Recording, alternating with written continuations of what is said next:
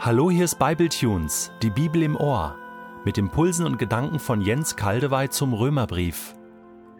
Ich lese in der neuen Genfer Übersetzung Römer 8, Vers 38 bis 9, Vers 5. Ja, ich bin überzeugt, dass weder Tod noch Leben, weder Engel noch unsichtbare Mächte, weder Gegenwärtiges noch Zukünftiges, noch gottfeindliche Kräfte, weder Hohes noch Tiefes, noch sonst irgendetwas in der ganzen Schöpfung uns je von der Liebe Gottes trennen kann, die uns geschenkt ist in Jesus Christus, unseren Herrn. Was ich jetzt sage, sage ich in der Gegenwart Christi. Mein Gewissen bezeugt mir und der Heilige Geist bestätigt mir, dass es die Wahrheit ist und dass ich nicht übertreibe. Der Gedanke an die Angehörigen meines Volkes, an meine Brüder, mit denen mich die gemeinsame Herkunft verbindet, erfüllt mein Herz mit tiefer Traurigkeit. Ihretwegen bin ich in ständiger innerer Not. Ich wäre sogar bereit, für sie ein Verfluchter zu sein, ausgestoßen aus der Gemeinschaft mit Christus. Sie sind ja Israeliten. Ihnen hat Gott die Sohneswürde geschenkt. Ihnen hat er sich in seiner Herrlichkeit gezeigt. Mit ihnen hat er seine Bündnisse geschlossen. Ihnen hat er das Gesetz und die Ordnung des Gottesdienstes gegeben. Ihnen gelten seine Zusagen. Sie sind Nachkommen der Stammväter, die Gott erwählt hat, und aus ihrer Mitte ist seine irdischen Herkunft nach dem Messias hervorgegangen. Christus, der Herr über alles, der für immer und ewig zu preisende Gott. Amen. Ist euch der Bruch im Text auch aufgefallen? Der abrupte Wechsel von einer triumphierenden Melodie in Dur zu einem traurigen Klagegesang in Moll?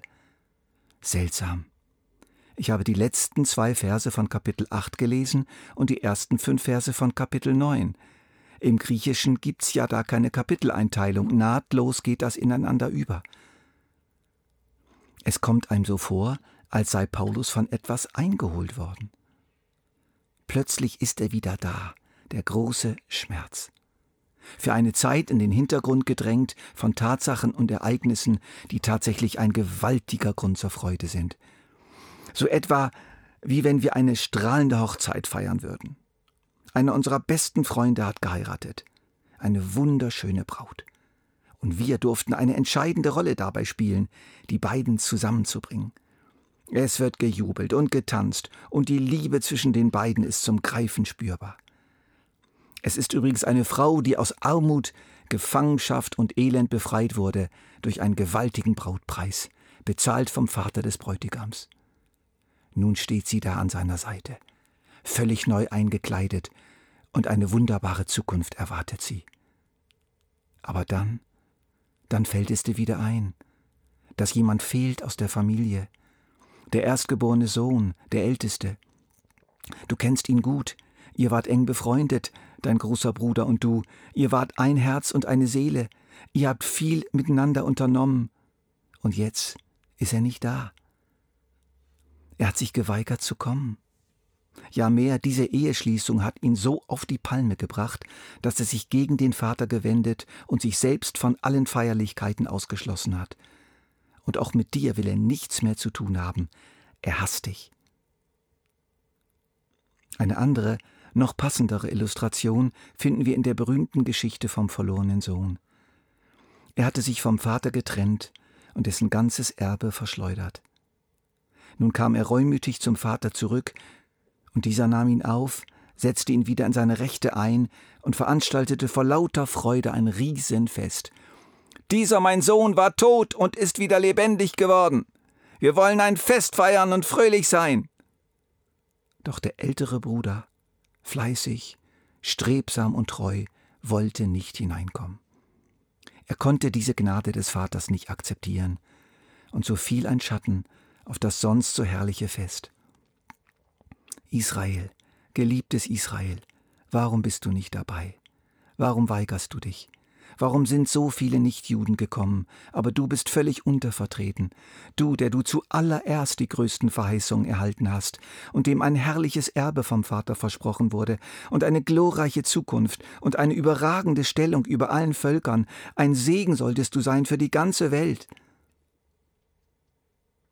Nach den Tränen der Freude weint Paulus nun Tränen der Trauer.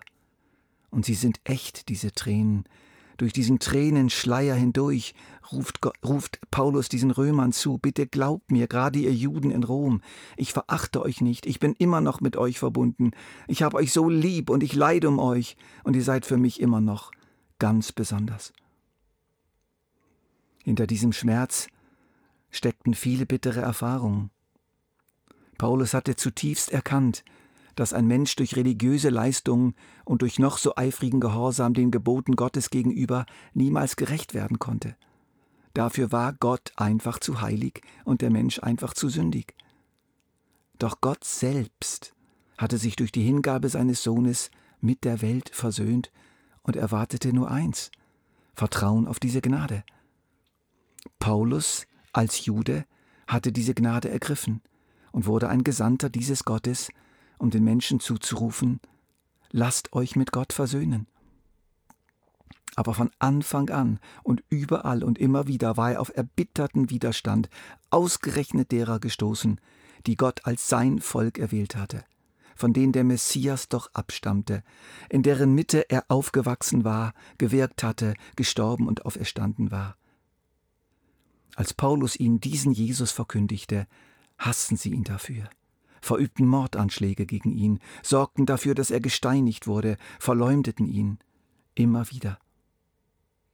Einige von ihnen kamen zwar zum Glauben, ließen sich überzeugen, aber es waren wenige. Dafür kamen umso mehr Leute aus anderen Völkern zum Glauben, die es überhaupt nicht verdient hatten, die völlig fern vom Gott Israels gelebt hatten. Und ihr jetzt hier, ihr diesen Bibletunes, Hört, ihr gehört auch dazu. Verkehrte Welt. Ihr müsst euch die Situation mal vorstellen. Da war am riesigen Rom die noch junge Gemeinde entstanden, mit einem größeren Anteil an nichtjüdischen Christen und einem kleineren Anteil an jüdischen Christen.